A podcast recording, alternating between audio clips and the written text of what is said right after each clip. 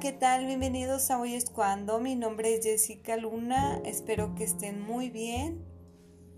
Y el día de hoy yo les quiero compartir algunas técnicas que yo he aplicado para combatir y vencer el pánico escénico. Les comento que hace tres años aproximadamente yo me encontraba en esta situación y en verdad no sabía nada de, este tema, este, realmente no había quien me apoyara con algunos tips o quizá yo por desconocimiento del tema pues no, no sabía a quién acudir. Pero bueno, si tú estás pasando por esta situación, espero que estas técnicas que yo he llevado a cabo te sirvan también a ti. Bueno, para comenzar con el tema voy a definir qué es el pánico escénico. El pánico escénico es el miedo que tienes al hablar en público o al cantar o cualquier cosa así que sea relacionada con gente, ¿no? Con miedo al, al exponer tus ideas. Ese es el pánico escénico. Ahora, ¿De dónde proviene el pánico escénico? Bueno, es una pregunta muy interesante. El pánico escénico se deriva de muchos factores. Uno puede ser que te importa mucho el qué dirán de ti. Y pues a veces eso está relacionado con nuestra autoestima. Quiere decir que tenemos que trabajar mucho en nosotros mismos, en nuestra autoestima, para fortalecerla y al momento de expresar una opinión, pues no nos afecte si va a estar bien o si el otro se rió o si le pareció, ¿sí me explico? Entonces, una, la el primer factor relacionado con el pánico escénico es el autoestima. Otra, a veces viene también de la familia. La familia cumple un, o tiene un funcionamiento muy fuerte en la sociedad y en nuestros miedos. Muchas veces los papás a veces inconscientemente nos transmiten esos miedos, ¿no? Que quizá a lo mejor esos miedos no son tuyos, quizás son de tus papás, pero pues tú creciste con esos miedos y los llevas a tu vida adulta. Sin embargo, no hay que culpar al otro de lo que nosotros estamos viviendo o de lo que nos está pasando. Hay que hacernos cargo de lo que estamos pasando y solucionarlo. Entonces, una es el autoestima, otra puede ser la familia, lo que se genera, lo que nos está generando el pánico escénico. Otra también es que no nos escuchamos a nosotros mismos y nos importa más la opinión de los demás, ¿no? Principalmente tienes que escucharte a ti misma. Si tú te sientes cómoda o cómodo con lo que estás haciendo, diciendo, eso es este, importante. Otra causa que puede generarte el pánico escénico es el desconocimiento del tema. Quizá a veces desconoces ciertos temas y eso también te genera pavor, te genera ese temor, ese pánico escénico al hablar en público. Entonces, pueden ser esas causas que se genera el pánico escénico. Sin embargo, ahorita te voy a, explicar o te voy a, compartir mis técnicas que yo he implementado y que me han servido de mucho para vencer ese pánico escénico. Antes de pasar con esas técnicas, yo te voy a compartir los síntomas que se pueden generar cuando uno tiene pánico escénico, porque de repente nos suelen aparecer esos síntomas, pero los ignoramos, ¿no? O quizá no tenemos ese conocimiento de que estamos sufriendo un pánico escénico o quizá las otras personas también no lo sepan y no nos entienden y pueden burlarse de nosotros, que es lo que a mí me pasaba. Pero bueno, vamos a tocar el tema de los síntomas. Los síntomas que se pueden presentar son los siguientes. El primero puede existir una sudoración excesiva durante la presentación o durante la exposición que estés realizando. Hay gente que suda mucho, entonces por lo mismo de que tiene ese pánico escénico, eh, su cuerpo está reaccionando, su sistema nervioso está mandando esa señal de alerta, entonces empieza a sudar. Hay gente que no suda, ahí va lo contrario. A mí me pasaba que yo me pongo helada como un hielo, literal, cuando exponía o cuando hablaba en público. ¿Por qué? Porque mi sistema nervioso siempre estaba alerta, entonces eso me generaba miedo y pavor y por eso es que yo me ponía helada. Entonces pueden ser esos dos casos, una, o sudas demasiado u otra, puede bajarte la temperatura. Otro síntoma puede ser, hay gente que se pone roja, roja como un jitomate, entonces ese también puede ser una. Otra, otro síntoma que se destaca es la falta de respiración, ¿no? A veces sientes como que te estás ahogando o que te está faltando aire. Ese también es un síntoma del pánico escénico. Otra, otro síntoma es una opresión en el pecho o taquicardias. ¿Qué es taquicardia? La taquicardia es el ritmo cardíaco elevado. A veces pensamos que nos va a dar un paro cardíaco porque el corazón está a mil por hora, pero no, tranquilo, no te va a pasar nada. Son cosas mentales que sí te están sucediendo, pero no te va a pasar nada físicamente. ¿Sí me explico? No hay que alarmarse tanto. Ahorita te voy a dar los tips para, para disminuir esos síntomas. Entonces es importante que reconozcas estos síntomas. ¿Por qué? Porque a veces uno no tiene conocimiento del tema o a veces las personas que están a nuestro alrededor no lo tienen y nos juzgan, ¿no? O nos juzgamos a nosotros mismos. De hecho, yo, yo llegué a pensar que yo estaba loca o decía, es que ¿por qué me pasa esto, no? Otro síntoma que te puede, signo o síntoma que te puede suceder es que a veces te dan ganas de llorar o se te corta la voz, ¿no? Al estar expresando esa opinión, como que se te corta y así. Pero es por eso, porque tienes un miedo a que el otro te rechace, a que el otro te juzgue. Entonces, ahí vamos con las técnicas. La primera técnica que yo te sugiero es días antes a tu presentación o a lo que quieras decir, Puedes, una, utilizar una libreta y escribir tus ideas principales, lo que quieres destacar, lo que quieres decir, lo que quieres comunicar y leerlo antes, ¿no? Procesar la información, aclarar tus, tus ideas.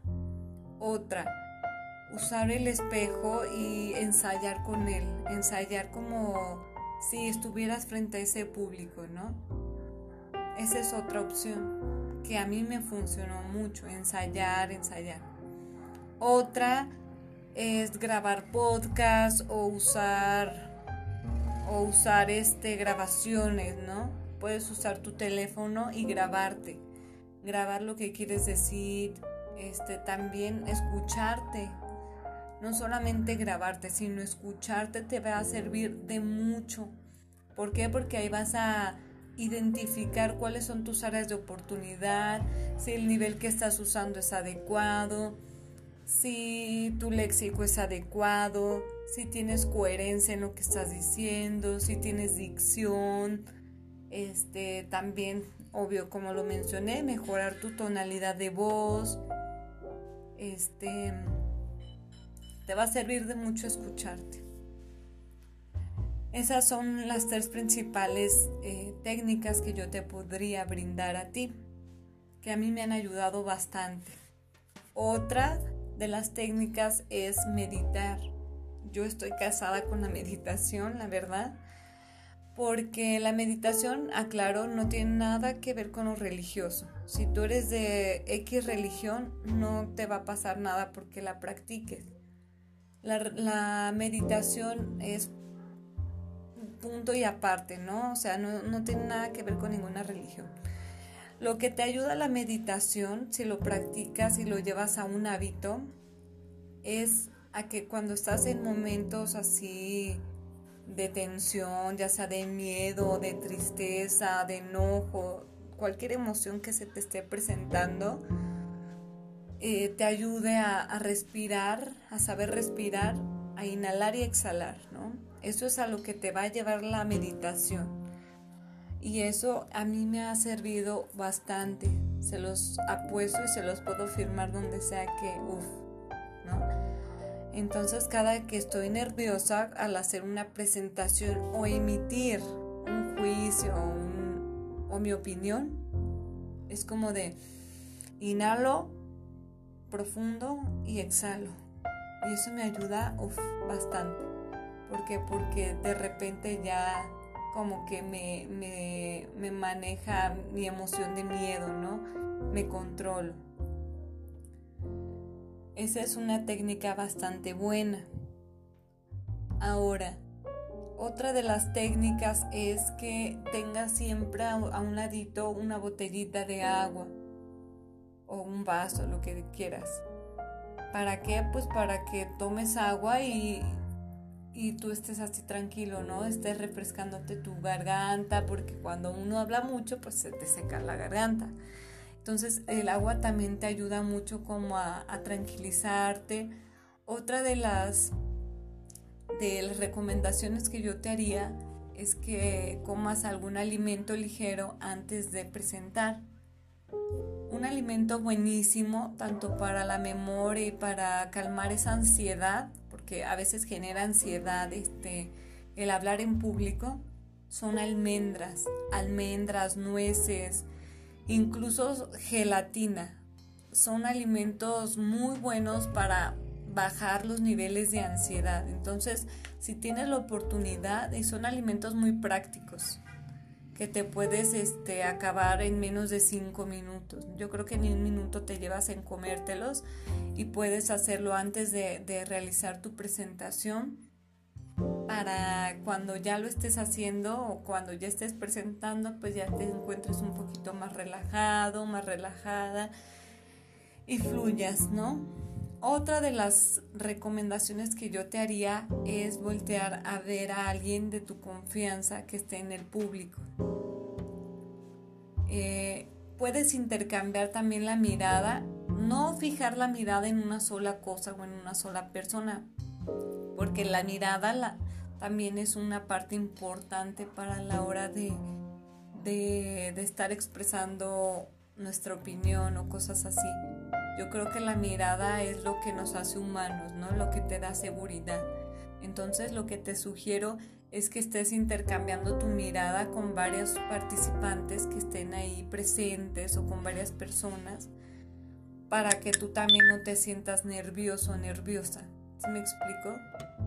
Entonces, este, otro tip que yo viví es que a veces este, uno voltea a ver al público y se ríen, ¿no? pero a veces no se están riendo de ti.